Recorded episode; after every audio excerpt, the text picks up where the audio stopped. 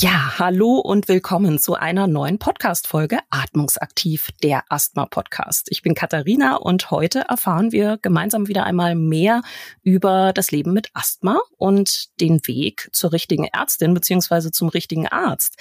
Dafür bin ich natürlich nicht alleine. Ich habe einen Gast bei mir und zwar ist das heute Lorena. Sie ist selbst Asthma-Betroffene und wird uns Einblicke in ihr Leben mit Asthma geben. Schön, dass du da bist, Lorena. Hallo und herzlich willkommen.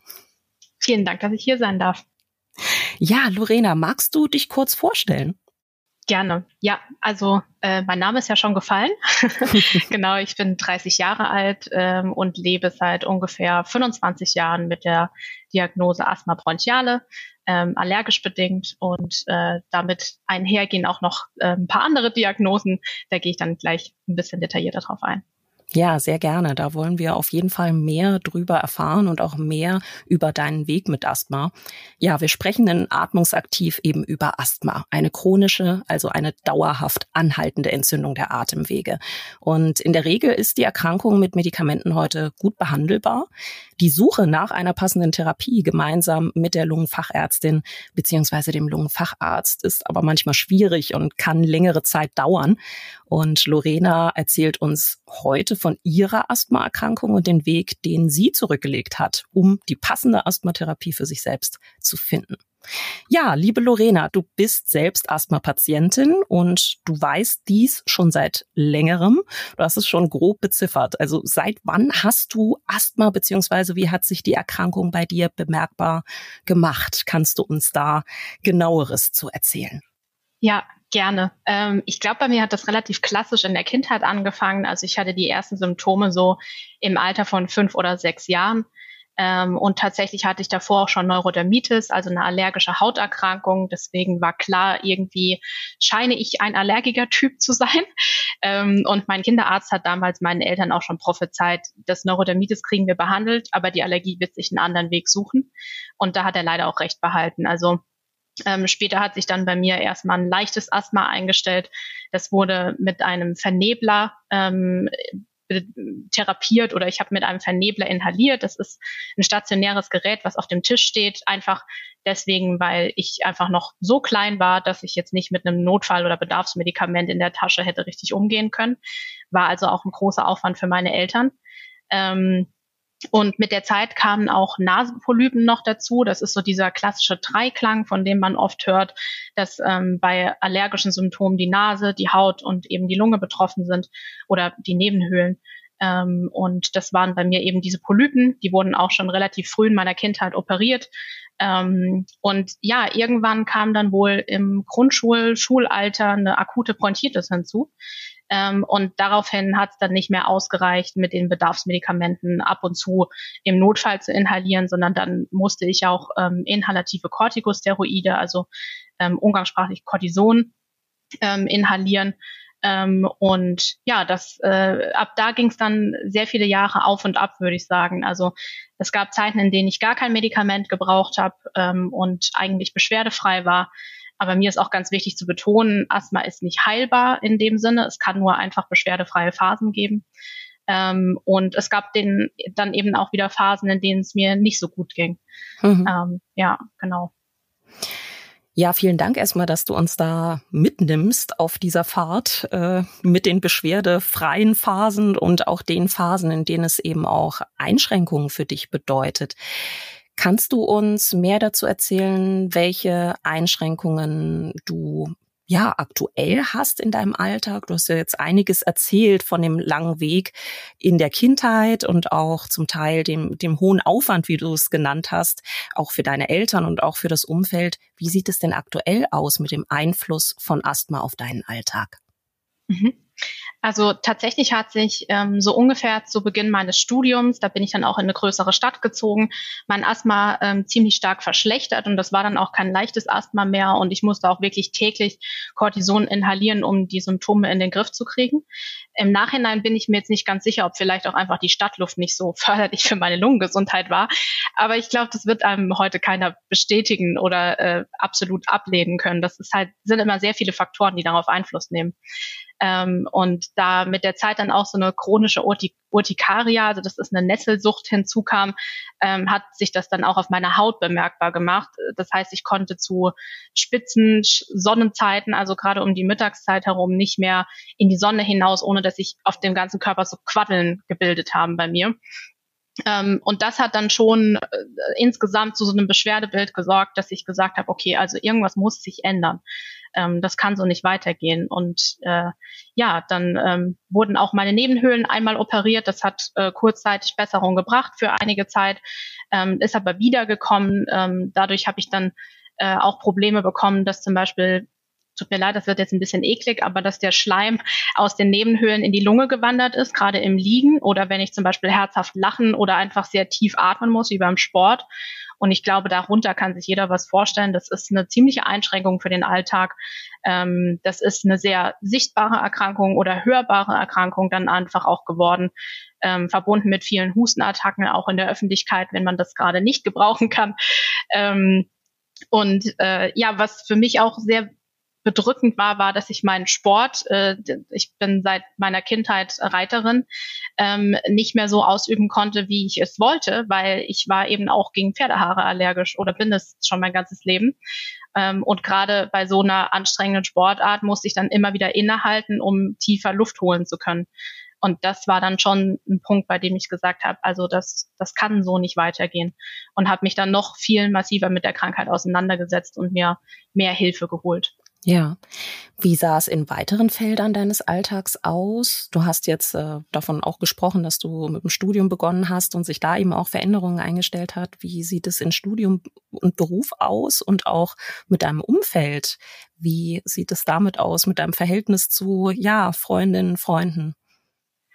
Ähm, also im beruflichen Kontext hat es mich nicht so sehr belastet, außer wenn ich stark unter Stress gestanden habe, dann habe ich das schon auch gemerkt, gerade wenn es über Tage hinweg ähm, nicht, also emotional halt belastend war oder ich viel zu tun hatte, dann merkt man das ja auch selbst als gesunder Nicht-Lungenpatient, dass man so ein bisschen kurzatmiger wird und flacher atmet und das hat sich bei mir direkt bemerkbar gemacht.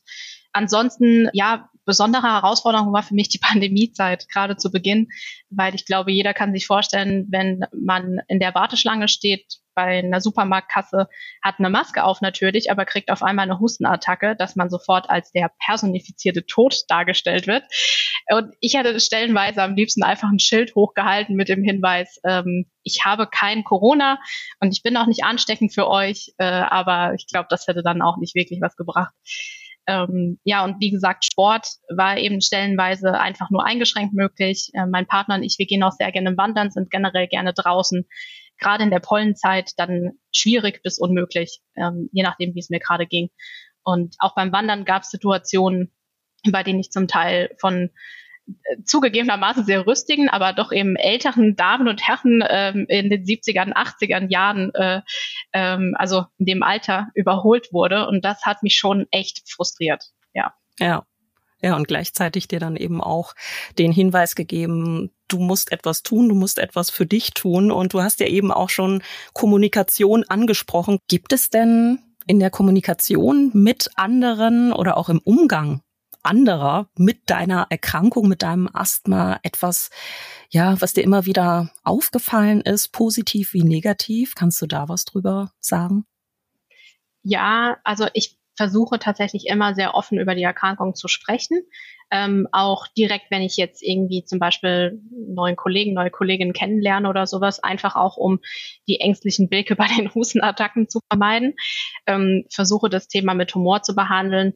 Ähm, aber tatsächlich sind am schlimmsten eigentlich die, ich nenne es einfach mal unqualifizierten Kommentare von Menschen, die halt irgendwie versuchen, sofort eine Erklärung zu finden, ohne zu wissen, was eigentlich dahinter steckt. Also da waren auch schon Sprüche dabei wie, oh, das habe ich schon mal gehört, das war eine Tuberkulose. Ähm, nein, in meinem Fall ganz bestimmt nicht. Oder ähm, hör doch einfach mit dem Rauchen auf. Und ähm, ich, also ich bin nicht Raucher. Dadurch wurde mein Asthma auch nicht verursacht. Und das sind dann schon so Situationen, ähm, ich verstehe das, dass Menschen versuchen, eine Erklärung dafür zu finden, aber das ist eine starke Vorverurteilung. Und ähm, ja, da wünsche ich mir etwas mehr Sensibilität gegenüber chronisch Kranken. Ja, verständlich. Ist ja auch äh, schon eine Art, äh, ja, äh, Ferndiagnose, die dann da fast schon stattfindet. Das ist äh, natürlich verständlich, dass man sich da auch ein bisschen mehr Zuhören vielleicht auch wünscht. Ähm, absolut nachvollziehbar, ja. Zuhören oder in meinem Fall tatsächlich einfach Ignoranz. Also ich möchte einfach, dass das gar keine Rolle spielt und dass mhm. ich einfach husten kann, ohne dass mir, dass ich immer angeschaut werde oder dass es kommentiert wird oder auch nur, dass jemand fragt, ist alles okay, weil das trotzdem die Aufmerksamkeit auf mich als Betroffene lenkt und ich möchte das halt nicht immer. Ja. Kommunikation mit anderen über deine Erkrankung. Dazu gehört natürlich dann auch die Kommunikation mit Ärztinnen. Kannst du uns da mehr erzählen über deine Geschichte mit Ärztinnen? Wie und warum bist du ja auch zum Facharzt oder der Fachärztin gekommen? Wie häufig gehst du zu deinem Lungenfacharzt oder deiner Lungenfachärztin? Also bei mir war das in Kindheit und Jugend eigentlich so, dass mein Kinderarzt alleine mich dahingehend betreut hat. Das hat auch jahrelang sehr, sehr gut funktioniert, weil mein Asthma ja noch nicht so ausgeprägt war zu der Zeit. Als es dann in meinem Erwachsenenalter ähm, intensiver wurde mit den Beschwerden, habe ich mir niedergelassenen Pneumologen gesucht, wurde da eigentlich auch direkt gut aufgenommen und habe auch den dringenden ähm, Hinweis bekommen, auf jeden Fall jetzt einmal im Quartal vorstellig zu werden, ähm, mich auch in so ein äh, Patientenprogramm mit aufnehmen zu lassen, um da ein bisschen engmaschiger betreut zu werden und so weiter. Dann hat sich das für mich so eingependelt, dass ich einmal im Quartal beim niedergelassenen Pneumologen war und ich habe mich da auch zum großen Teil, auch wenn ich ab und an mal gewechselt habe, weil ich auch umgezogen bin, äh, sehr professionell betreut gefühlt ähm, und äh, hatte ein gutes Gefühl, so zu wissen, wie meine Werte aktuell aussehen. Also das hat sich für mich nach Kontrolle angefühlt. Ähm, wir haben auch häufiger die Medikamente dann gewechselt. Das heißt, immer wenn sich mein Asthma verändert hat, hat sich auch meine ähm, Therapie verändert. Das fand ich sehr gut. Ähm, ja, und äh, letztes Jahr hatte ich nochmal tatsächlich einen sehr akuten Asthma-Schub, bei dem es mir dann auch sehr, sehr schlecht ging mit einer Lungenfunktion von unter 50 Prozent. Ähm, und seitdem bin ich tatsächlich zweimal im Jahr bei meinem niedergelassenen Pneumologen und zweimal in der Lungenspezialklinik, wo noch mehr Tests gemacht werden und noch mehr Werte gemessen werden. Und auch das fühlt sich gut an, in so ja wissenden und äh, professionellen Händen zu sein. Mhm. Du hattest ja auch einige Zusammenhänge schon uns genannt. Die Nasenpolypen, du hattest Allergien auch genannt, Nesselsucht hattest du auch schon, ähm, davon hattest du auch schon gesprochen. Hat dich das auch beeinflusst bei der Suche nach dem richtigen Arzt, der richtigen Ärztin, das alles im Blick zu haben, diese Zusammenhänge?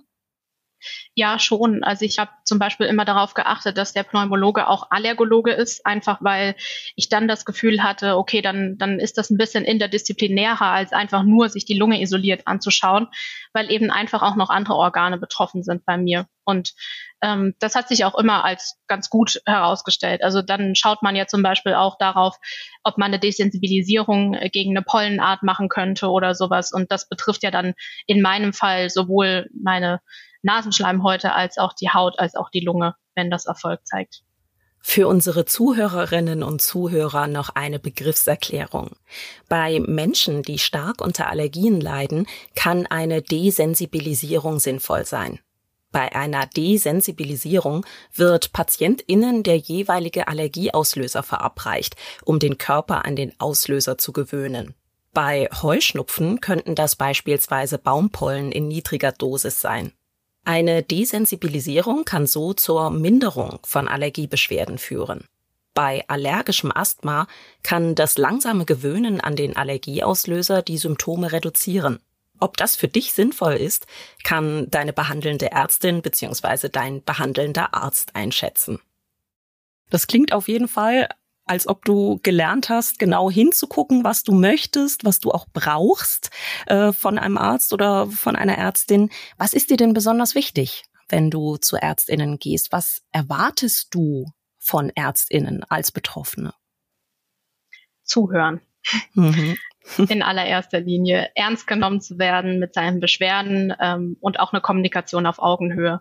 Also ich glaube, ich habe mich mit den Jahren zu einer Art Expertin für meine eigene Krankheit entwickelt. Ich bin aber auch der Persönlichkeitstyp dafür und ich bin auch beruflich ähm, mit dem medizinischen Bereich verbandelt. Das heißt, für mich war es leichter als für viele, viele andere Menschen, mir das Wissen anzueignen. Und ich würde mir wünschen, dass jeder da draußen gleich behandelt wird, wenn er mit einer Diagnose, die er schon sehr lange mit sich trägt oder sie ganz frisch erhalten hat, gleich behandelt wird bei seinem Pneumologen oder seiner Pneumologin. Und das habe ich leider nicht als Selbstverständlichkeit erlebt. Deswegen ist es mir heute sehr, sehr wichtig und das würde ich bei einer Arztwahl, wenn ich mich jetzt nochmal umschauen müsste, auch auf jeden Fall stark berücksichtigen. Hm. Hilft dir da auch eine eigene Vorbereitung weiter, also vorbereitet auch zu einem Termin zu gehen, äh, bei ja einem neuen Arzt, bei einer neuen Ärztin, aber auch bei äh, Ärztinnen, die dir schon vertraut sind. Wie viel ja hilft dir da eine Vorbereitung? Ähm, also meine Symptome dokumentiere ich vielleicht nicht so sehr, wie ich sollte, ähm, aber ich kann es empfehlen, das zu tun. Ähm, ich glaube, ich bin mit den Jahren etwas schludrig geworden und bin von Natur aus, würde ich sagen, noch eher Kontrollfreak. Deswegen habe ich gemerkt, ähm, wenn ich zu viel dokumentiere und kontrolliere da, oder zu, versuche zu kontrollieren, dann bringt mich das eher aus der Ruhe. Was ich zum Beispiel empfehlen kann, ist ein Peak Flow Meter. Das ist ein Gerät, mit dem man einfach seine Lungenfunktion oder zumindest einen Wert selbst messen kann da atmet man einmal sehr kräftig rein und dann sieht man, wie viel Durchfluss quasi ähm, die Lunge gerade ja äh, vorweisen kann. Und äh, wenn dieser Wert jetzt besonders außergewöhnlich ausfällt, nach oben oder nach unten, dann notiere ich mir das schon oder merke es mir zumindest für den nächsten Termin. Ähm, ansonsten ähm, gibt aber auch sehr viele Apps, von denen ich schon gehört habe, die ganz toll sein sollen als Asthma-Tagebuch oder ähm, ja, man kann sich auch selbst einfach Notizen machen.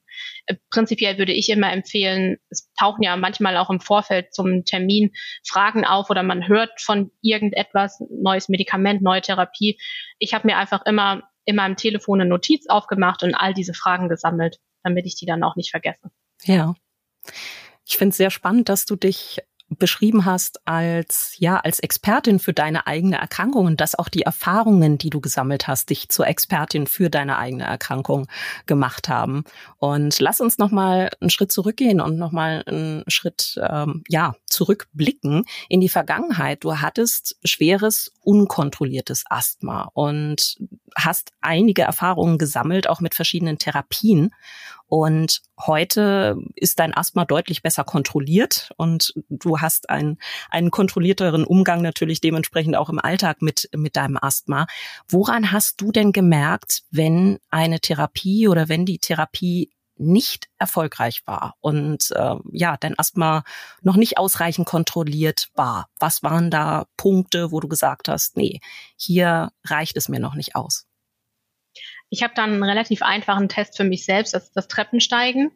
Ähm, wir haben lange Zeit im zweiten Stock gewohnt ähm, und da habe ich schon, wenn ich oben angekommen bin, immer gemerkt, wie es meiner Lunge gerade geht oder wie es mir mit meiner Lunge geht.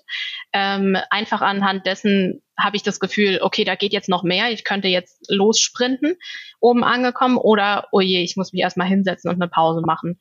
Das war für mich immer ein ganz guter Indikator, ähm, ob es mir gerade gut geht. Und auch zusätzlich dazu hat mir die Verschleimung meiner Lunge oder meiner Nebenhöhlen relativ schnell angezeigt, ähm, ob jetzt gerade sehr viel ähm, ja, Entzündung in meinem Körper ähm, los ist, könnte man sagen, oder ob die Allergie sehr, sehr stark ist gerade.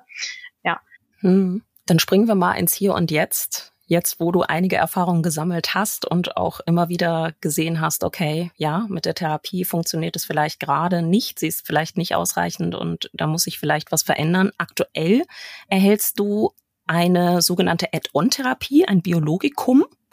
Und ähm, ja, eine Add-on-Therapie wird zusätzlich zu anderen Dauermedikamenten eingesetzt. Das können beispielsweise eben Biologika sein, moderne Therapien, die bei Menschen mit schwerem und unkontrolliertem Asthma eben eingesetzt werden können. Wie bist du denn auf diese Therapieform überhaupt aufmerksam geworden und welche Rolle hat denn da dein Lungenfacharzt oder deine Lungenfachärztin gespielt? Ich habe sehr viel Eigenrecherche betrieben. Ich habe mir auch Podcasts zu dem Thema angehört von Betroffenen, ähnlich wie jetzt. Ähm, ich habe mir Videos von Pneumologen auf YouTube angeschaut, äh, Fachvorträge und ich habe ja auch schon erwähnt, dass ich beruflich mit dem Thema ähm, ein bisschen verknüpft bin. Das heißt, ich hatte ohnehin Zugang zu Fachliteratur, zu Wissensdatenbanken und die habe ich äh, auch genutzt. Und irgendwann habe ich von dieser neuen Therapieform gehört, auch von einem speziellen Medikament und dachte dann, hm, das klingt genau nach meinen Symptomen. Ähm, auch die Indikationsfelder, für die die Therapie zugelassen ist, die passen eigentlich zu meiner Krankheitsgeschichte. Ich könnte das vielleicht ja mal ansprechen. Ähm, und das habe ich dann auch tatsächlich getan ähm, bei einem niedergelassenen Pneumologen und wurde im ersten Moment ausgelacht. Also das war tatsächlich eine sehr unschöne Situation und auch sehr unprofessionell, finde ich. Ähm, und der Pneumologe hat mir gesagt, das können Sie vergessen, das ist eine sehr, sehr teure Therapie. Wir haben gar nicht alle Werte von Ihnen vorliegen, um überhaupt beurteilen zu können, ob sie dazu passen oder nicht. Und ähm, dann habe ich gemerkt, okay, also mein Interesse wird jetzt deswegen nicht abebben. Ich möchte mich weiter mit diesem Thema beschäftigen, aber ich brauche halt eine kompetentere Unterstützung. Habe dann auch die Praxis gewechselt und dort den Tipp bekommen, mich in der Uniklinik vorzustellen, weil man dort oft in Studienprogramme aufgenommen werden kann und früher den Zugang zu solchen Medikamenten bekommt, die zugegebenermaßen wirklich sehr teuer sind. Und dort habe ich auch im ersten Termin direkt ein Rezept bekommen, weil ich tatsächlich auch recht hatte mit meiner Einschätzung und mir dort auch ähm, ja das bestätigt wurde. Noch eine Ergänzung. Der Begriff Indikation beschreibt ein bestimmtes Krankheitsbild, bei dem ein Medikament eingesetzt werden darf. Indikationsfelder bezeichnen in diesem Zusammenhang verschiedene Anwendungsgebiete. Du bist also dran geblieben und hast weiter, ja, ein wenig selber geforscht. Und du bist auch, wenn ich äh, es richtig verstanden habe, du bist auch dran geblieben, als die erste Therapie, die erste Add-on-Therapie mit einem Biologikum nicht erfolgreich war. Ne? Das ist mittlerweile die zweite ja. Add-on-Therapie. Mhm. Wie geht's dir denn damit? Wie unterscheiden sich diese beiden Therapieerfahrungen voneinander? Und ja, hast du nun für dich deine persönliche passende Therapie gefunden? Kannst du das so sagen? Ich glaube, zu 100 Prozent lässt sich das noch nicht beantworten, weil ich finde, da zu einer Asthmatherapie gehören sehr, sehr viele Faktoren und ähm, da kann man, glaube ich, nicht immer genau sagen, das ist jetzt der ausschlaggebende Punkt, der es jetzt gerade für mich besser oder schlechter macht. Ähm, aber tatsächlich, als es mir dann letztes Jahr so viel schlechter ging und auch akut schlechter ging, ähm, wurde ich eben auf ein anderes äh, Biologikum umgestellt. Ähm, ich fahre seitdem sehr gut damit. Mir geht's sehr, sehr gut. Ich habe mich auch ähm, äh, von diesem Rückschlag letztes Jahr sehr erholt und habe inzwischen eine Lungenfunktion von über 90 Prozent und fühle mich ein bisschen wie neugeboren. Ob das jetzt auf diesen einen Wirkstoff zurückzuführen ist, das kann mir, glaube ich, keiner sagen und das, das ist auch einfach nicht möglich, glaube ich, da, diesen Rückschluss so direkt zu ziehen. Da gehören wahrscheinlich viele Faktoren dazu, aber ich bin sehr froh, dass ich diese Therapie bekomme. Ja, das klingt sehr gut und das klingt auf jeden Fall auch sehr motivierend.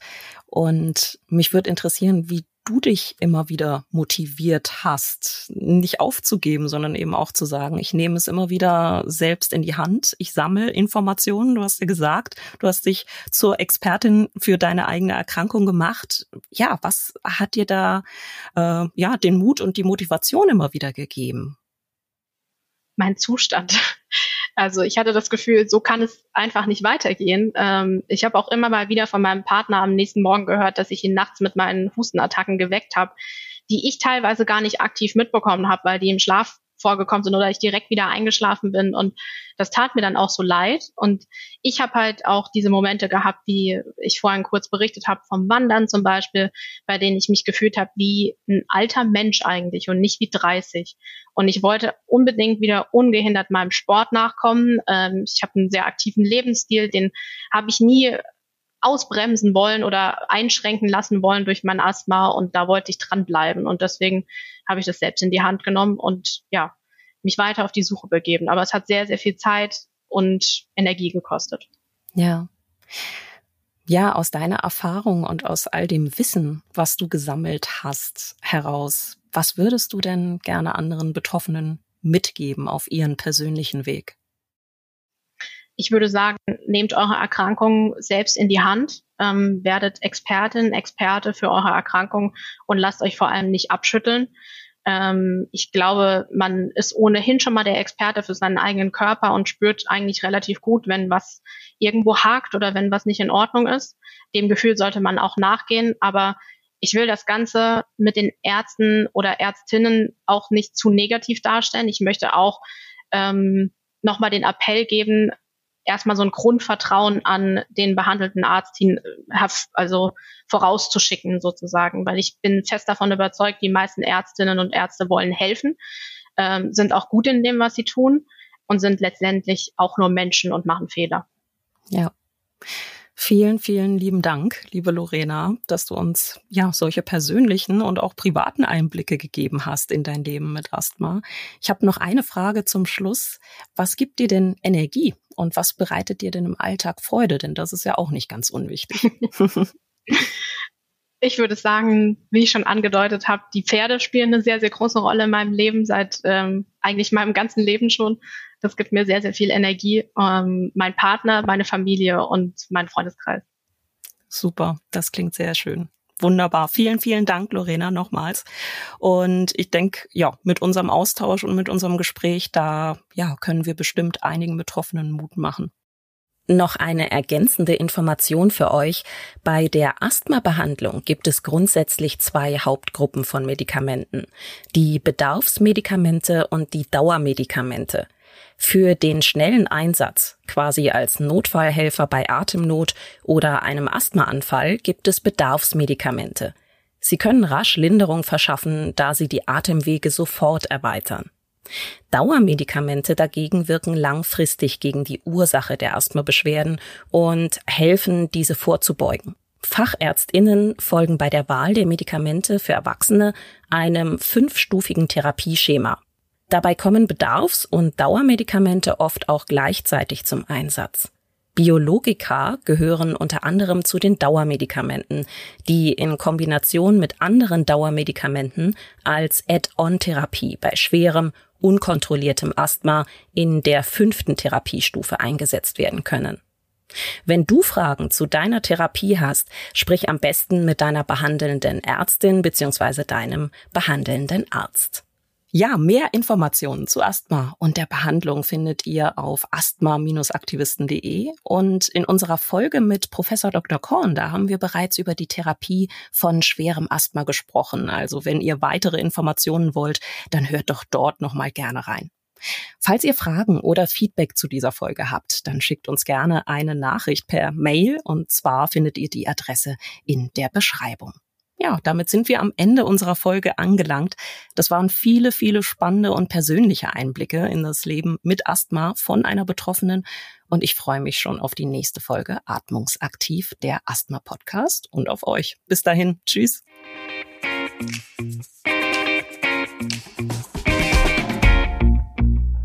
Eine Produktion von Sanofi.